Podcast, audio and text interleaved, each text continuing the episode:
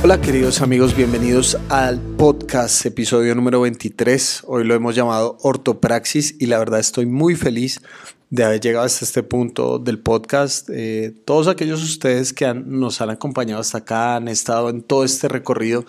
Hoy llegamos al final de Levítico capítulo 19 y ha sido verdad una experiencia muy bonita para mí. Eh, algunas personas me han escrito que también ha sido significativo escuchar algunas de las reflexiones. Y me parece muy bonito cómo un libro tan antiguo sigue teniendo tanta relevancia, porque una de las cosas que uno se, se va dando cuenta es que el tiempo cambia, la tecnología cambia, perdón, pero el corazón del ser humano sigue siendo el mismo, seguimos teniendo los mismos retos, seguimos teniendo las mismas dificultades. Y por supuesto hay un montón de cosas que no entendemos de la misma manera que ellos lo entendieron, no vemos el mundo de la misma manera por nuestra distancia geográfica, cronológica, ideológica, pero más allá de eso es esta verdad que tiene la palabra de Dios, que tiene la Biblia, esta verdad que sigue latiendo en la realidad de cada uno de nosotros, que estas palabras, por más de que se hayan dicho hace miles de años,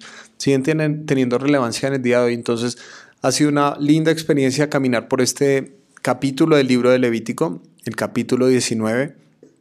Como les dije en, una ocasión anterior, si desean escribirme para Miguel, me gustaría que hablara de este tema o porque no reflexionamos juntos sobre algún libro de la Biblia o algún tema que de pronto es espinoso.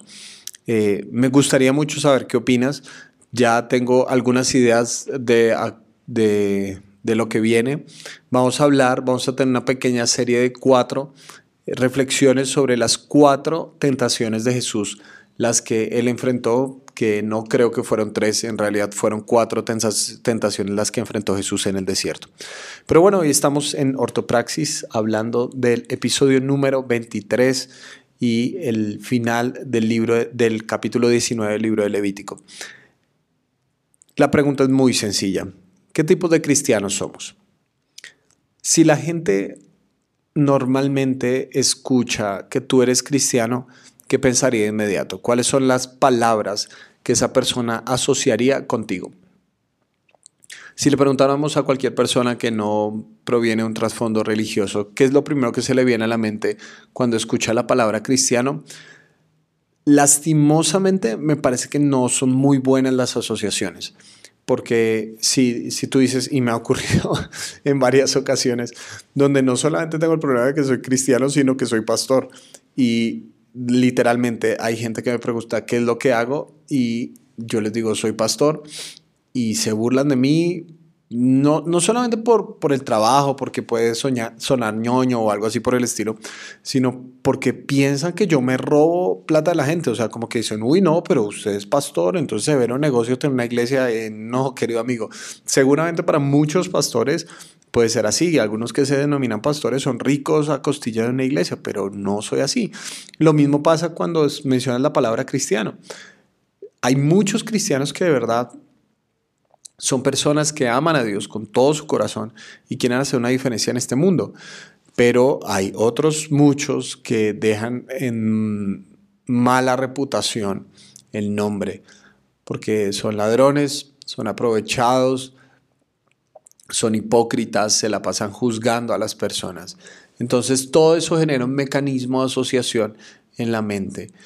Y una de las cosas que me he dado cuenta cuando estamos en este mundo de las redes sociales es que si llegara un arqueólogo en, no sé, 2000, 3000 años y viera las redes sociales de los cristianos en el día de hoy, probablemente diría que ellos están altamente preocupados por la doctrina correcta. Hay páginas enteras de Facebook, personas en Twitter, Instagram, que quieren guardar la doctrina correcta que todo el tiempo están luchando, que mencionan, montan videos de aquel o aquella persona que dijo una herejía, que dijo una palabra fuera de contexto y muestran por qué están, están mal bíblicamente.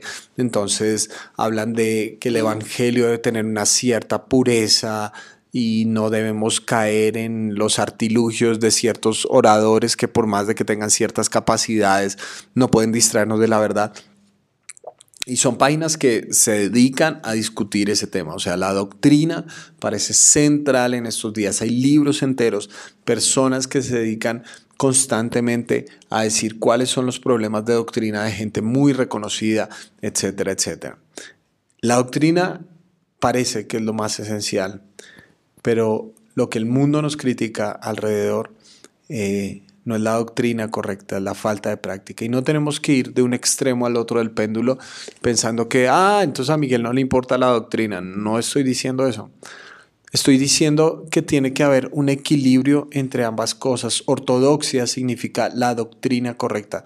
Debemos buscar estar enfocados y fundamentados en lo que dice la palabra de Dios. Hay lugares para discusión, hay puntos que son secundarios, que son eh, sometidos a interpretaciones. Hay otros aspectos donde son fundamentales, donde no, podemos negociar, no podemos movernos de ahí, esos son pilares. Y pues tenemos que estar abiertos a, reflexionar sobre eso y a seguir permaneciendo en seguir buscando la palabra de Dios. Esa es la ortodoxia y, y eso es fundamental realmente. Pero hay otra pata en esta ecuación, no solamente la ortodoxia, sino también lo que yo llamo ortopraxis. Si ortodoxia es la doctrina correcta, ortopraxis significa la práctica correcta.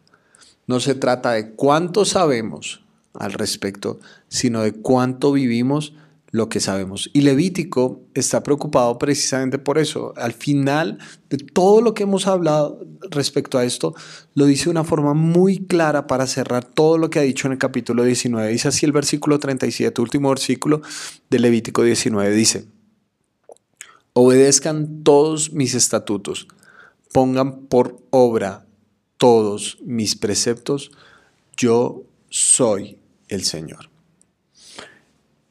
Esta es la idea que tiene que quedar fijada. Esto no es solamente para reflexionar, esto no es solamente para escribir libros y hacer discusiones de redes sociales. Esto es para practicarlo. Esta es la idea que Dios quiere que fijemos, pongan por práctica estos estatutos. No son solamente leyes que están en la teoría, sino que se deben vivir en el día a día. Y entonces lo conecta Dios con esa palabra que hoy en día eh, realmente también ha sido muy mal interpretada el concepto de obediencia, porque hemos desligado la obediencia de la relación con Dios. Hemos pensado que se trata principalmente de las leyes, pero no se trata de una relación con Dios. Y vean que una vez más, Levítico dice al final, yo soy el Señor. Es decir, todo aspecto de obediencia está íntimamente ligado con la relación de quién es a la persona a la que obedecemos. La obediencia es una consecuencia natural del amor, no a la inversa. Tú puedes obedecer sin amar, pero no puedes amar sin obedecer. No sé si en algún momento eh, he dicho este ejemplo eh, o no. Igual llevamos 23 capítulos más adelante, ya después de tanto eh, uno a veces ni se acuerda de todo lo que dice. Pero tú obedeces las leyes de tránsito de tu país, donde quiera que te encuentres. Eh, cuando viene el semáforo y pasa de verde, amarillo a rojo, tú te detienes, no sigues adelante solamente porque es tu voluntad, sino que obedeces esa norma de tránsito. Pero la pregunta que te tengo es, detenerte en, cuando debes detenerte, obedecer esa ley, ¿te hace amar más a los policías de tránsito? Cada vez que frenas donde debes frenar, cada vez que respetas los límites de velocidad, dices, amo más al ministro de transporte. Pues realmente lo dudo mucho. De hecho, muchos de nosotros tenemos serios problemas con cómo usan la autoridad algunas de esas personas. Pero obedecemos la ley sin relación, porque se puede obedecer sin amar. Sin embargo, mi propuesta es que no se puede amar sin obedecer. Lo, pienso en, en, dos maneras por ejemplo, en el matrimonio, cuando uno eh, se casa, cuando las personas se casan delante de testigos, lo que están haciendo es un compromiso, están poniendo las reglas de juego, están poniendo eh, la reglamentación de cómo van a funcionar. Dicen, prometo serte fiel en cualquier circunstancia de la vida, por oscura que sea. Pero ¿qué es lo que motiva a las personas? ¿La ley lo que inicialmente motiva a las personas es el amor, es decir, yo te amo y por esa razón voy a serte fiel en la tristeza y en la alegría, en la riqueza y en la pobreza. en la enfermedad y en la salud hasta que la muerte nos separe. Porque amar automáticamente te lleva a obedecer, te lleva a cumplir con ciertos reglamentos para resguardar la seguridad de una relación. O pienso en, los padres. Una de las normas que dice las organizaciones internacionales es que un niño, eh, un padre, si, si tú tienes un niño, ese niño tiene el derecho y tú tienes el deber de proteger su salud, tienes que, velar por su alimentación, tienes que velar por su bienestar. Cuando mi hijo llora en la mitad de la noche, la primera reacción de por qué me levanto es, ah, tengo que cumplir las leyes porque si no me van a meter a la cárcel, o lo amo, lo tengo que cuidar y quiero lo mejor para su vida. ¿Cuál es la primera reacción? Si mi hijo está enfermo y lo llevo al hospital, lo llevo diciéndole, por favor, cuídelo porque si no me van a meter a la cárcel. No, lo llevo porque quiero lo mejor para su vida. Y si a le pasara algo, me partiría la vida. Entonces, yo quiero que él esté bien. ¿Por qué? Porque lo amo. Curiosamente, amar me lleva a obedecer. Se puede obedecer sin amar, pero no amar sin obedecer. Nuestra mayor inspiración en la obediencia, en la práctica, en la ortopraxis, es Dios, no el castigo ni el miedo. Porque el castigo, en última instancia, si te dicen, es que si no obedeces esto, te vas a ir al infierno o algo así por el estilo, eh, puede que pase o no. Igual nosotros creo que a veces muy fácilmente utilizamos el infierno como una amenaza y no como una consecuencia de dolor realmente, sino sencillamente lo, usamos como una amenaza. Y a veces el temor es una gasolina de, corto alcance. ¿sí? ¿Tú, ¿Tú cuánto puedes resistir solamente por miedo a las consecuencias?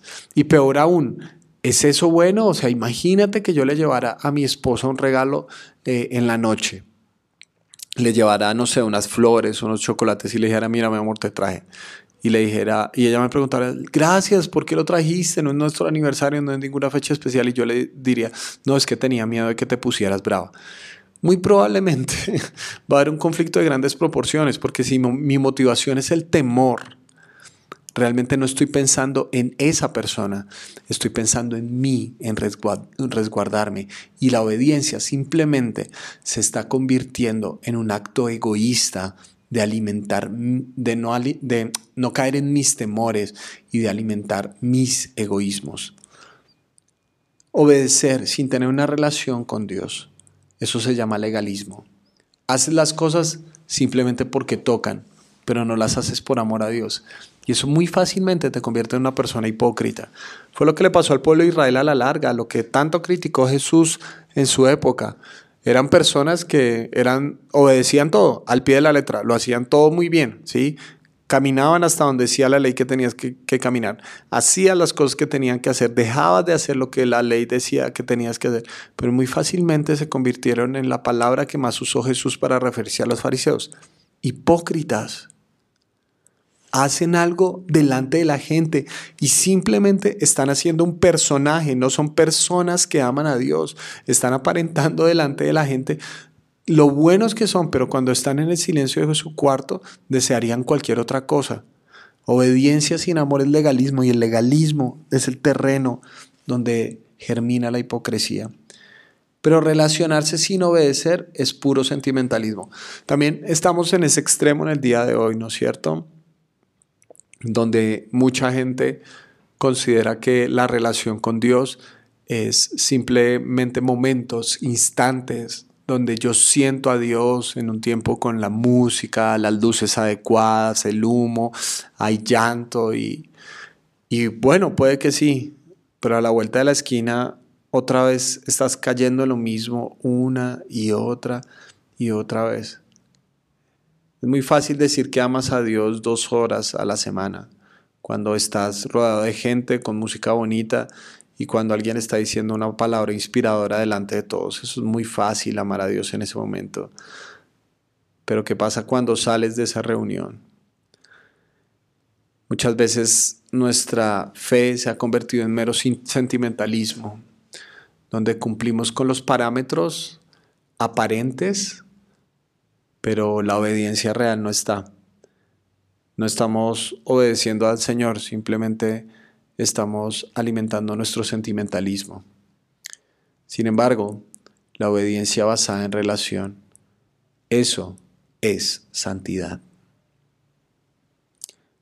Cuando piensas en las palabras santo, yo sé que no viene lo más adecuado a la mente, pero al principio del libro de del capítulo 19 de Levítico, decían, hagan todo esto, sean santos porque yo soy santo. Y vimos que se trataba de identidad, que Dios quería reflejar en nosotros su imagen, la imagen que el pecado había echado a perder. Cuando tienes una conexión con Dios, cuando amas a Dios con todo tu corazón, no quiere decir que la obediencia va a ser fácil porque de todas maneras todos tenemos una tendencia pecaminosa y, la, nos, la equivocamos, nos embarramos muy fácilmente en el lodo de nuestra perdición, muy fácilmente la embarramos con mucha frecuencia, yo incluido. Eh, pero cuando amo a alguien con mi corazón, cuando amo a Dios con mi corazón, Él se convierte en una motivación suficiente para ir paso a paso, día a día con un norte claro, no solamente para alimentar mi sentimentalismo es si siento a Dios o no siento a Dios, si siento de Dios o no siento de Dios, sino, Señor, porque te amo, hago esto. De eso se trata el amor, de ir expandiendo un poco los límites de mi vida para entender que ya no dependo solamente de mí y de mis deseos, sino que tengo a alguien más, y en este caso estamos hablando propiamente de Dios, tengo a ese alguien más y mi vida está mediada por esa otra persona. Estamos hablando de una relación y, y la obediencia que está basada en esa relación, eso es santidad. Que cada vez que estés más cerca de Dios, eso te lleva a actos concretos, prácticos, prácticas correctas eso es ortopraxis, la práctica es la mayor evidencia de la fe. Podemos aquí decir misa, podemos hablar y hay gente que de verdad sabe versículos enteros de la Biblia y te puede citar esto o aquello y tiene un montón de discusiones. Pero cuando vamos a preguntar en el día a día, ninguna de las personas que lo rodea quisiera tener un cristiano que simplemente se vuelve un cretino que ha construido su ego en el edificio de la doctrina. Una persona que ama, una persona que obedece y una persona que es santa, no solamente se sabe por sus conocimientos, sino por su práctica. No me hables de tu fe porque tanta Biblia sabes. háblame de tu fe porque tanta Biblia practicas. Así que no se trata si te sabes 20 o 150 versículos, sino si te sabes uno o dos, pero lo estás viviendo la inteligencia verdadera no se trata de cuánto sabes, sino de cuánto vives de lo que sabes. A veces me he dado cuenta que esto de la reflexión sin práctica se vuelve un mecanismo de defensa donde simplemente ah, pensamos que eso eh, nos blinda de nuestra necesidad de transformación. Hay mucha gente que sabe mucha Biblia, pero nunca ha sido transformada ni tocada por Dios. Hay gente que le tiene pánico a que Dios entre a su corazón, literalmente, a tocar sus emociones, sus sentimientos, su historia, su pasado. Y muchas veces se escuda detrás de un castillo doctrinal, ¿no es cierto? Creo que la invitación de, de este texto, la invitación final del Levítico es, vive lo que sabes. No se trata de cuánto sabes, sino de cuánto vives lo que sabes. Deja de esconderte detrás de castillos doctrinales para decir sé mucho. No, se trata de poner en práctica estos mandatos, pon en práctica esto, lleva eh, en el día a día a Dios conscientemente eh, a tu cotidianidad, lleva a Dios conscientemente a cada decisión que tomes en tus relaciones interpersonales, eh, en tu relación contigo mismo, con el medio ambiente, con tu trabajo, con las personas que han muerto, con las personas que viven, con tu salud. Constantemente lleva a Dios presente, que Dios no se convierta simplemente en una reunión al final de la semana, sino que Dios se convierta en tu vida, en el día a día, que Dios se convierta en tu práctica. Y por pequeña que sea, por cada paso que des, te vas a dar cuenta que Dios es un ser real, verdadero, un Dios que te ama, un Dios que está presente en cada paso del camino. Y yo espero que al practicar esta verdad puedas seguir profundizando cada vez más en ella y puedas darte cuenta de la belleza, no solamente de tener una buena ortodoxia, sino de tener una magnífica ortopraxis. Esa es mi oración por ti, porque sé que si eso ocurre, seguramente tu mundo va a ser transformado según la voluntad de Dios. Te mando un gran abrazo.